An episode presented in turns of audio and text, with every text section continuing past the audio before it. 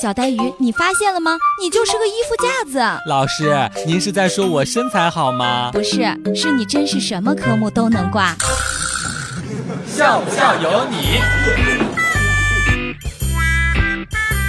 寝室当中有一个室友，整天不学无术，课旷的比上的还要多出好几倍。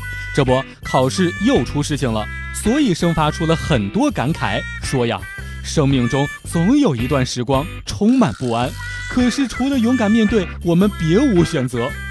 我不无嘲讽地笑看道：“挂科就挂科嘛，怎么废话那么多呢？”不管成绩有多烂，都要笑着活下去，这就是学渣的尊严。笑不笑由你。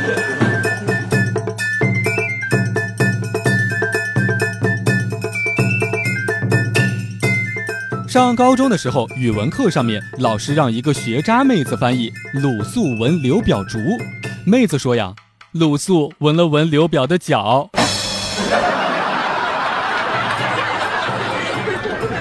高考成绩出来了，学妹跑去问暗恋很久的学长考得怎么样。看着学妹羞得通红的脸，学长笑了，弹了一下学妹的脑壳，深情款款地说：“小傻瓜，以后别叫我学长了。”师妹问道：“为什么呢？难道？”学妹满怀期待地看着学长，听着他极富磁性的声音在耳边响起：“哼哼，以后咱俩呀，就是同一个年级了。”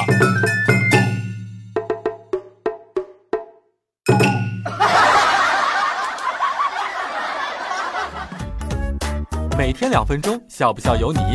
你要是不笑，我就不跟你玩了。